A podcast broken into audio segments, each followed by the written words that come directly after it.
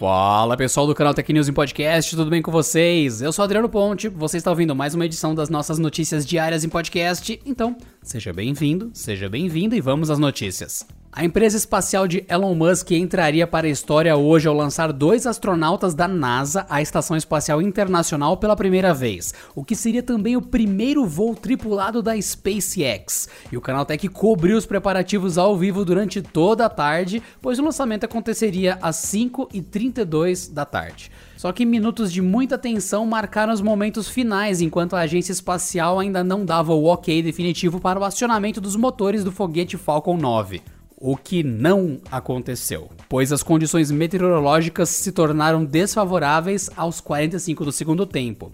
Mas de qualquer maneira, o foguete e a nave espacial passaram em todos os testes práticos de pré-lançamento e estão prontos para uma nova tentativa que acontecerá no próximo sábado, dia 30 de maio.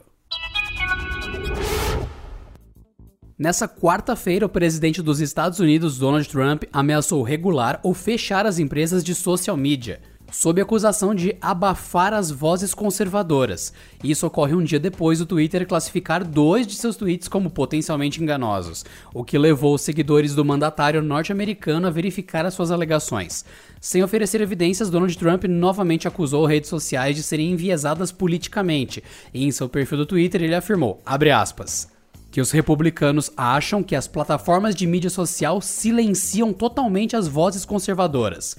Vamos regular fortemente ou fechá-los, antes que possamos permitir que isso aconteça. Fecha aspas. Trump é um heavy user do Twitter e conta com mais de 80 milhões de seguidores mundo afora. Nos últimos anos, as chamadas Big Techs, as maiores empresas de tecnologia foram acusadas de práticas anticompetitivas e de violação da privacidade do usuário.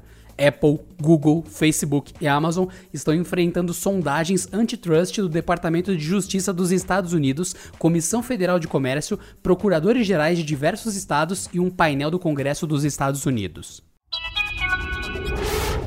Meng Wanzhou, CFO e filha do cofundador da Huawei, sofreu um revés dos grandes na tentativa de não ser extraditada para os Estados Unidos. Acusada de fraude bancária por enganar o HSBC sobre um relacionamento da Huawei com uma empresa que opera no Irã, ela teria colocado o banco em risco de multas e penalidades por violações às sanções dos Estados Unidos contra o governo iraniano. Com isso, a executiva foi detida em dezembro de 2018 e está em regime de prisão domiciliar.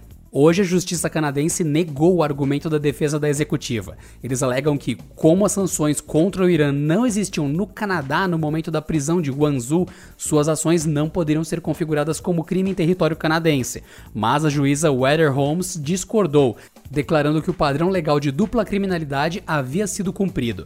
Além disso, ela afirmou que a abordagem de Maine limitaria seriamente a capacidade do Canadá de cumprir suas obrigações internacionais no contexto de extradição por fraude e outros crimes econômicos. A decisão prepara o caminho para a audiência de extradição a partir de junho, onde será examinado se as autoridades canadenses seguiram a lei enquanto prendiam Maine.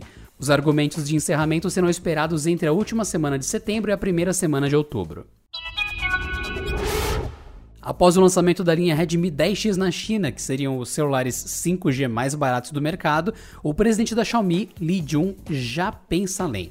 Ele afirmou à imprensa chinesa que a marca já iniciou o desenvolvimento do 6G e pretende acabar com a produção de celulares 4G até o final de 2020. Sem dar mais detalhes, o executivo afirmou que a Xiaomi começou a fazer pesquisas preliminares sobre a próxima geração de redes móveis. E a chinesa não é a única fabricante que já se adiantou no desenvolvimento da nova tecnologia. A Samsung e a Huawei estão trabalhando no 6G desde 2019. E Li Jun também comentou sobre a parceria com o governo chinês na construção de um sistema de alerta a desastres naturais, algo muito comum no país. Além disso, ele falou sobre a adição de internet via satélite na China para cooperar com dispositivos inteligentes. Segundo o executivo, não basta ter estações base e satélites sozinhos, é preciso ter suporte terminal. Por isso, a companhia tem muitas pesquisas preliminares a esse respeito.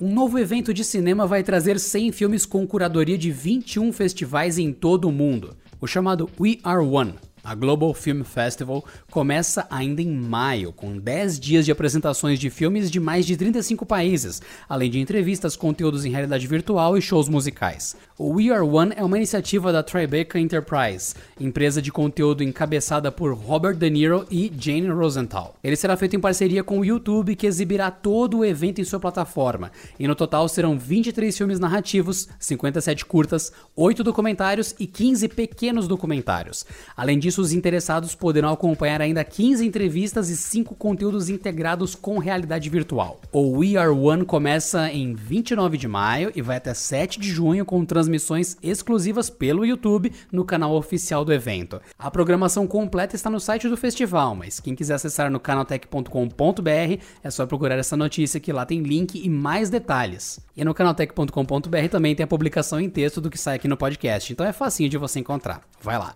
E por hoje é pessoal. Nos falamos na próxima quinta-feira em mais uma edição do canal Tech News em Podcast. Se cuidem e até lá! Este episódio contou com a apresentação de Adriano Ponte, roteiro de Rui Maciel, edição de Mari Capetinga e editoria-chefe de Camila Rinaldi.